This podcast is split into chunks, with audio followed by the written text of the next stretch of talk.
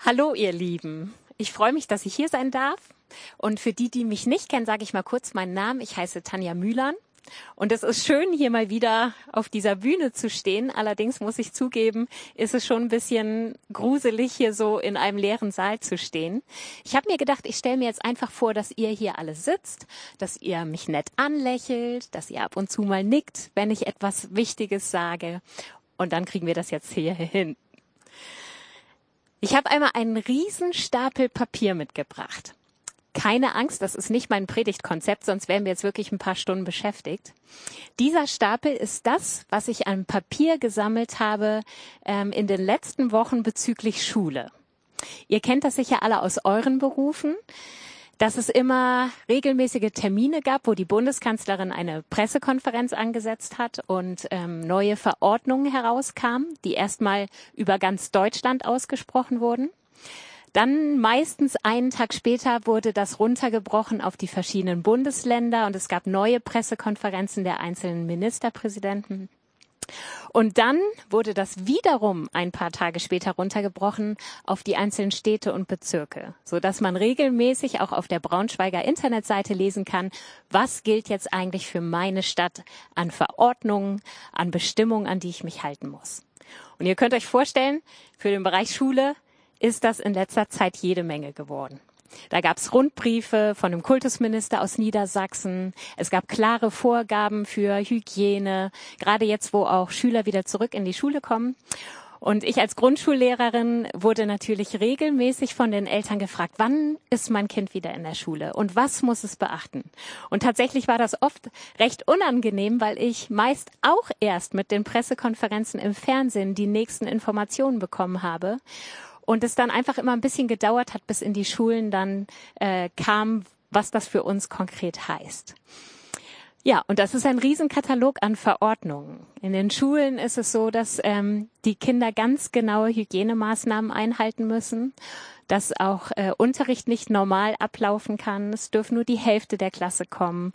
Ähm, es gibt klare Regeln, wie man sich auf dem Pausenhof verhalten muss. Ihr könnt euch das denken. Und all diese Verordnungen und Bestimmungen muss man nicht nur lesen, sondern man muss sie dann kennen und man muss sie versuchen umzusetzen. Und so war es auch. Ich war vor ein paar Tagen äh, in der Schule, weil ich ähm, dort Material abgeben musste. Und dort saßen dann eben schon die Hälfte der vierten Klassen zum ersten Mal wieder in der Schule und ich konnte beobachten, wie dann die Stunde zu Ende ging und wie die Kinder geordnet und im Abstand aus den Klassenräumen rausgingen, um äh, zu den Toiletten zu gehen, einzeln oder auf den Schulhof. Und es war schon irgendwie eine gespenstische Atmosphäre. Aber trotzdem war es auch beeindruckend zu sehen, wie Viertklässler und Lehrer versucht haben, wirklich alle diese Verordnungen und Bestimmungen, so schwierig das auch den Schulalltag gemacht hat, wirklich umzusetzen. Ich weiß nicht, wie das so in euren äh, Arbeitsbereichen ist, aber wir merken, dass diese ganzen Corona-Verordnungen schon jeden Bereich unseres Lebens ganz schön durchgeschüttelt haben. Und trotzdem obwohl es uns jede Menge Opfer, manchmal auch Mühe und Aufwand kostet, ähm, versuchen wir trotzdem in all diesen Bereichen wirklich uns möglichst an alle Bestimmungen zu halten. Und wir waren lange Zeit jetzt wirklich konstant bereit dazu, das zu tun. Und warum? Weil wir wussten, dass die Regierung das nicht macht, um uns zu quälen oder in irgendeiner Form zu ärgern, sondern sie haben es getan, um uns zu schützen. Und all diese Verordnungen und Bestimmungen waren nötig, um unsere Gesundheit zu bewahren und um uns vor Überlastung im Gesundheitswesen zu beschützen. Und deswegen waren wir bereit, all das auf uns zu nehmen, egal wie tiefe Einschnitte das in unser Leben gebracht hat. Mittlerweile kommt ein bisschen Unruhe auf unter den Menschen. Warum? Natürlich einmal, weil man jetzt merkt, wo der Zeitraum dieser ganzen Verordnung wird echt lang aber auch, weil es erste Zweifel gibt an der Notwendigkeit bestimmter Verordnungen. Also es wird laut, dass Menschen plötzlich anfangen zu hinterfragen, steht das alles in einem angemessenen Verhältnis? Ist das eigentlich wirklich sinnvoll, wie wir darauf reagieren?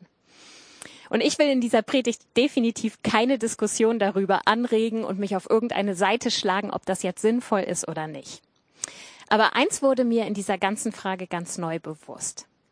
Meine Bereitschaft, und das wird dir genauso gehen, mich mit bestimmten Bestimmungen auseinanderzusetzen, und sie dann auch wirklich in Umsetzung zu bringen, konsequent, egal was sie mich kosten, hängt entscheidend davon ab, wer diese Bestimmung äußert und ob ich dieser Person wirklich mein Leben anvertraue. Überleg mal, was das für dich bedeutet. Verordnung und Bestimmung können noch so schwierig sein, aber ich nehme sie in Kauf, wenn ich weiß, dass die Person, die sie äußert, wirklich eine vertrauenswürdige Person ist, die mich segnen möchte, die mir Gutes tun möchte. Das alles hat mich an einen ziemlich langen Psalm in der Bibel erinnert. Es ist tatsächlich sogar der längste Psalm, äh, und zwar der Psalm 119. Und da geht es auch ausführlich um Bestimmungen, Ordnung, Gesetze, Maßgaben. Und ich habe ihn mir intensiver angeschaut. Es geht nämlich um Gottes Wort, um das, was er uns an Maßstäben für unser Leben gibt, was seine Bestimmungen für uns sind. Und der Psalmist drückt in diesem Psalm auch aus, wie er mit diesen Bestimmungen umgeht und was sie ihm bedeuten. Ich denke, wir würden alle sagen, die Bestimmungen während der Corona-Zeit sind für uns eher so ein lästiges Muss. Ja, also das fühlt sich nicht angenehm an. Wir tun's in der Hoffnung, dass es nicht allzu lange mehr dauert. Wie anders redet David, das ist nämlich derjenige, der den Psalm schreibt, über diese Bestimmung und Weisungen Gottes in seinem Wort. Ich habe euch hier mal so ein paar Stichwörter mitgebracht, ähm, was in diesem Psalm in unterschiedlichen Versen fällt. Zum Beispiel ähm, dass Gottes Wort wie eine reiche Beute ist, ein Schatz, ähm, dass er mehr wert ist als Tausende von Gold- und Silberstücken, so sagt es der Psalm. Oder auch, dass er eine große Freude und ein Ratgeber für mein eigenes Leben ist. Es steht tatsächlich sogar in einem Vers, dass er Gaum, wie Gaumenfreuden ist, dass es süßer als Honig schmeckt, Gottes Wort. Genauso finden wir, dass es ein Licht auf, auf meinem Weg ist, dass es voller Wunder steckt, voller Wunder, ähm, die ich entdecken darf und dass es unerfahrenen Einsicht schenkt. Und das ist nur ein kleiner Ausschnitt. Ich kann dich ermutigen, lies mal den Psalm 119 durch und suche mal, was der Psalmist ähm, darüber sagt, wie er Gottes Bestimmung wahrnimmt. Ich möchte uns mal fragen, welche Gefühle und Gedanken kommen eigentlich in uns hoch, wenn wir an Gottes Bestimmung denken. Wenn wir an das denken, was in seinem Wort als Maßgabe für unser Leben steht. Was löst das in uns aus an, an äh, Empfindungen? Wenn uns bewusst wird, dass das ein Maßstab ist, der für unser Leben gilt. Und zwar nicht nur für eine begrenzte Zeit, wie es jetzt in der Corona-Zeit ist, sondern wirklich für unser ganzes Leben. Sind unsere Gefühle und Gedanken da eher vergleichbar mit unserem Corona-Denken? Empfinden wir Gottes Bestimmung häufig als ein lästiges Muss oder so ein notwendiges Übel? Okay, also wenn ich eben mit Gott gehen will, dann muss ich das in Kauf nehmen. Oder denke ich vielleicht sogar manchmal, oh, also eigentlich ist das ein total überzogener und überholter Katalog von Regeln, den Gott mir da gibt. Und da muss ich echt mal gucken, welche sind für mich eigentlich noch aktuell und wirklich noch sinnvoll. Ist das eher unser Gefühl? Oder können wir, wie der Psalmist, voller Freude sagen, boah, Gottes Reden durch sein Wort, das ist wie ein persönlicher und wertvoller Schatz in meinem Leben, der mir Orientierung, Halt und Schutz gibt, zu jeder Zeit. Und auch wenn mich das manchmal echt was kostet, es ist so ein Segen danach zu leben. Überleg mal für dich, wie stehst du Gottes Bestimmungen gegenüber? Was löst das in dir aus? Wenn der Psalmist hier so viel Leidenschaft zu Gottes Wort hat, dann frage ich mich, was ist die Quelle dafür? Worauf ist diese Leidenschaft und Begeisterung an Gottes Bestimmung gegründet? Wie kann das sein, dass äh, etwas, was ihm eigentlich etwas abverlangt, ihm so viel Freude bereitet? Und da ist der erste Punkt, der mir einfiel, ganz eindeutig. Es kommt auf die Person hinter den Bestimmungen und Ordnung an. Für den Psalmisten äh, sind Gottes Weisungen untrennbar mit Gott als Person verbunden. Das eine sieht er nicht getrennt vom anderen. Und er würde niemals diese Bestimmung als positiven Schatz erleben, wenn er dahinter nicht eine Liebesbeziehung zu diesem Gott hat, der diese Bestimmung gibt. Und das ist ein Gott, den der Psalmist zutiefst und leidenschaftlich liebt, weil er weiß, dass Gott zu 100 Prozent gut ist und dass er nur das Beste für sein Leben will. Und ich finde es ganz toll, dass wir jetzt in den, in den Wochen bei den Impulsen, die wir unter der Woche hatten, auch genau diese Reihenfolge hatten. Wir haben uns erst damit befasst, Gott ist gut und zwar immer. Und in all dem, was er tut und was er in unser Leben hineinspricht, will er immer das Beste für uns. Und erst dann haben wir uns diese Woche damit beschäftigt. Gottes Wort ist die Wahrheit für uns und es ist dieser Schatz, aus dem wir immer wieder nehmen dürfen. Und beides hängt so untrennbar miteinander zusammen. Das heißt, ohne dieses hundertprozentige Wissen darum, dass Gott gut ist, wirst du dich niemals auch zu 100 Prozent auf sein Wort und seine Maßstäbe einlassen. Es gibt einen Vers ähm, aus Galater. Da steht, wenn ihr versucht, mit Hilfe des Gesetzes vor Gott gerecht dazustehen, habt ihr euch aus der Verbindung mit Christus gelöst und euer Leben steht nicht mehr unter der Gnade. Das heißt, Gesetz für sich oder die Bestimmung Gottes umzusetzen für sich fühlt sich nicht gut an und führt ins Leere, bringt nichts. Das Einzige, sagt der Vers, was zählt, ist der Glaube. Ein Glaube, der sich durch tatkräftige Liebe als echt erweist.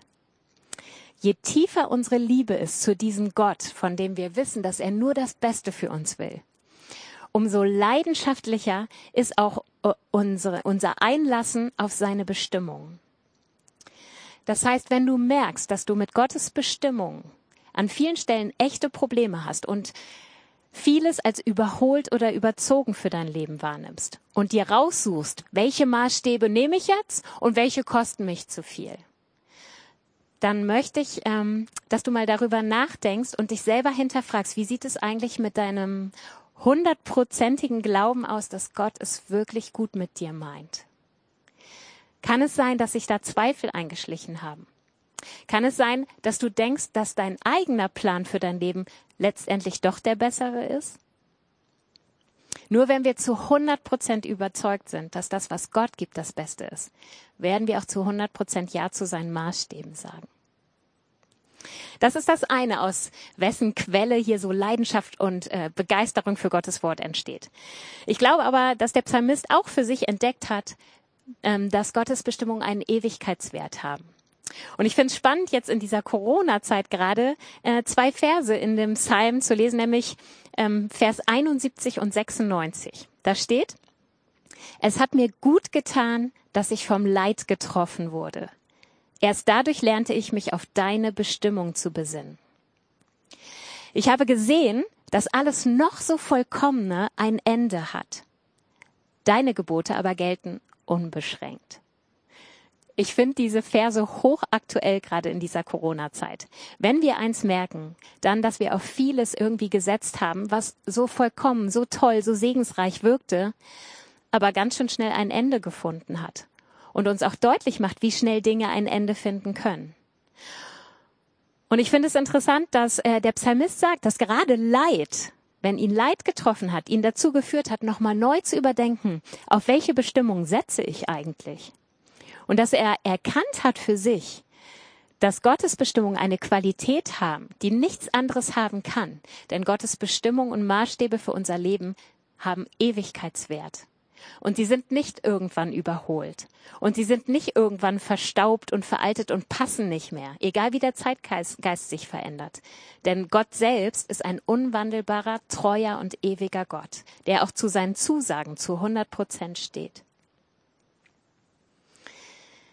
Wo treibt uns diese Zeit hin? Auch wir sind jetzt vom Leid gebeutelt. Können wir tatsächlich sagen, wie der Psalmist, es hat mir gut getan, dass ich jetzt vom Leid getroffen wurde?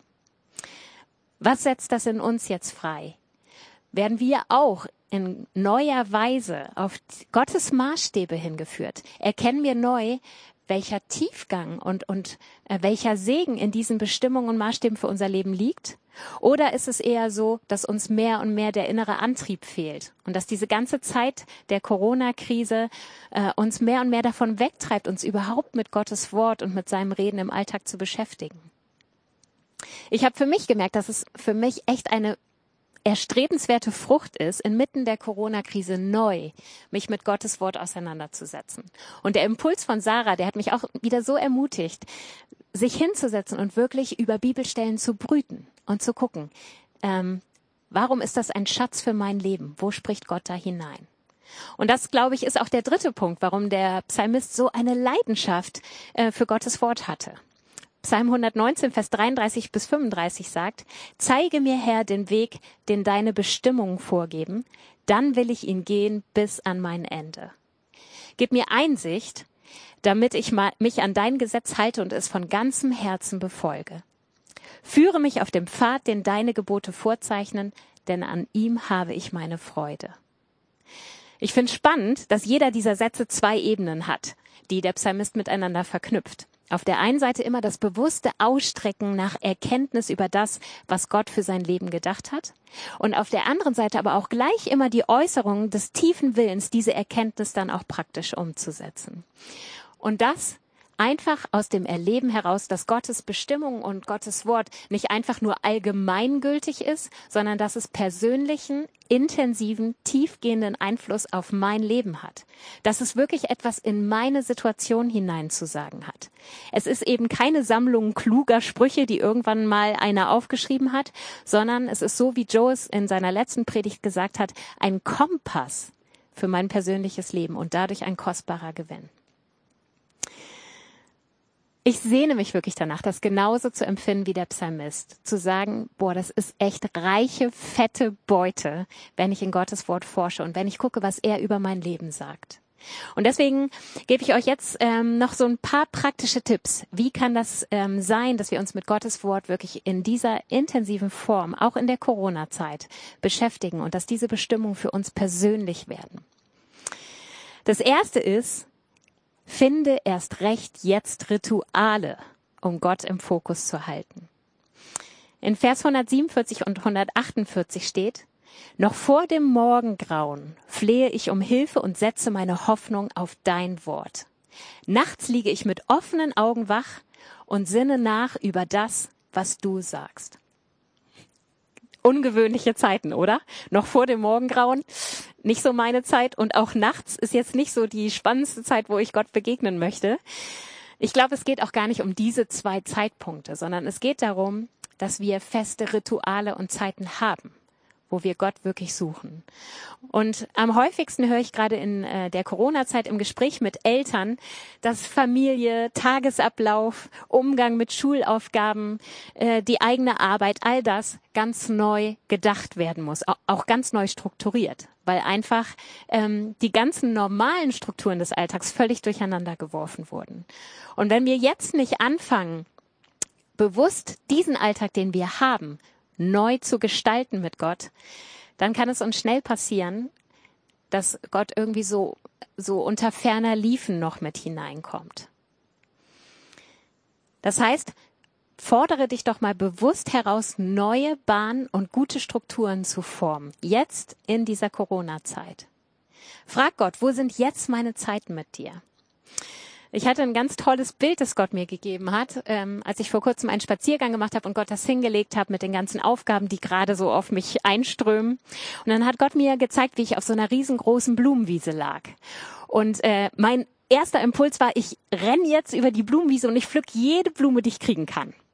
Und dann hat Gott aber gesagt, du pass auf, wenn du jetzt jede Blume auf dieser Wiese pflückst, dann hast du irgendwann so einen Blumenstrauß, den kannst du gar nicht mehr halten. Da fällt links was runter und rechts was runter und die einzelnen Blumen kommen überhaupt nicht mehr so zur Geltung. Und er hat gesagt, Tanja, fokussiere dich doch morgens wirklich auf mich damit ich dir zeigen kann, welche Blumen du am Tag überhaupt pflücken sollst und welche du getrost stehen lassen darfst und dich abends trotzdem zufrieden ins Bett legen kannst und sagen kannst, du musst dich nicht pflücken.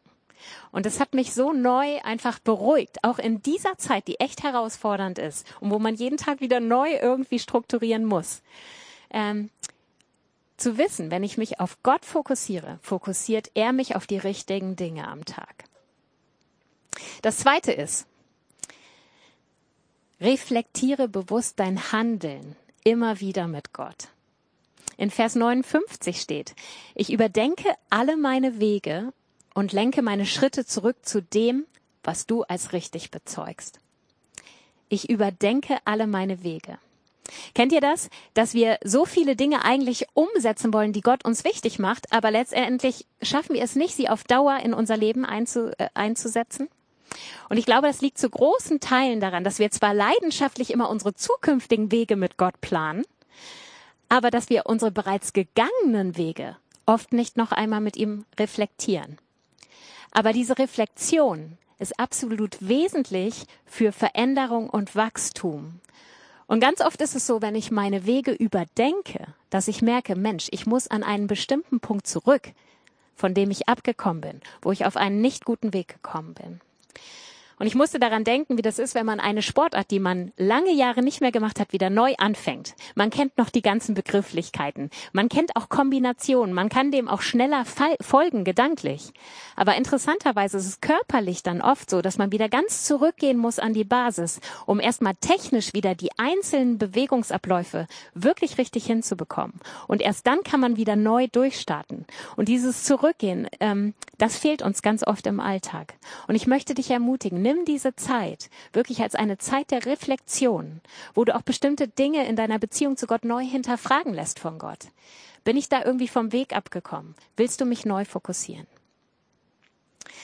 Das dritte ist Hingabe in Abhängigkeit, habe ich es genannt. In Vers 60 steht, entschlossen und ohne zu zögern bemühe ich mich, deine Gebote zu halten. Für mich klingt das erstmal wie so ein Widerspruch, ja? Also entschlossen und ohne zu zögern. Das klingt nach Erfolg. Also ich würde sagen, der Vers müsste weitergehen. Äh, entschlossen und ohne zu zögern gelingt es mir, deine Gebote zu halten. Aber trotz dieser Entschlossenheit und trotz des äh, Gehens ohne zu zögern, spricht der Psalmist von bemühen was für mich ein Ausdruck ist, der auch Scheitern mit ähm, hineinnimmt und auch das Gefühl, Mensch, ich schaff's nicht immer, obwohl ich mich bemühe. Und diese, dieses Spannungsfeld, das finde ich das Geniale an Gott, weil er das zu 100 Prozent weiß. Er weiß, dass wir vieles von dem umsetzen wollen, was er uns gibt, aber dass wir immer wieder auch da an Grenzen stoßen, wo wir dringend seine Hilfe brauchen. Und das Kreuz ist eigentlich das beste Zeichen dafür, dass er uns in allem entgegenkommt. Jesus wusste, dass wir niemals selbst durch unsere Vollkommenheit, unseren Perfektionismus schaffen würden, Gott zu begegnen und unsere Beziehung zu Gott leben zu können. Und deswegen ist er gekommen als der Einzige, der diese Beziehung für uns wiederhergestellt hat. Und so dürfen wir wissen, dass vor Gott eine Haltung der Abhängigkeit von ihm keine Schwäche ist, sondern dass er es ehrt, wenn wir wissen, wir geben unser Bestes, unser Äußerstes für ihn aber trotzdem wissen wir, dass er durch seinen Heiligen Geist seine Kraft in uns legen muss, damit wir wirklich gelingen haben. Und so sagt er auch in seinem Wort, er schenkt uns sowohl das Wollen als dann auch das Vollbringen nach seinem Wohlgefallen, weil wir abhängig sind von ihm. Und der letzte Punkt. Ich möchte uns ermutigen, dass wir Gott vertrauen, auch wenn es manchmal auf den ersten Blick wirklich schwer fällt. In Vers 166 steht, ich warte auf deine Hilfe, Herr, und handle weiterhin nach deinen Geboten. Auf der einen Seite das Warten um Hilfe, was deutlich macht, Mensch, hier ist eine Situation, die fühlt sich nicht gut an. Aber dann trotzdem die Entscheidung, ich handle weiterhin nach deinen Geboten.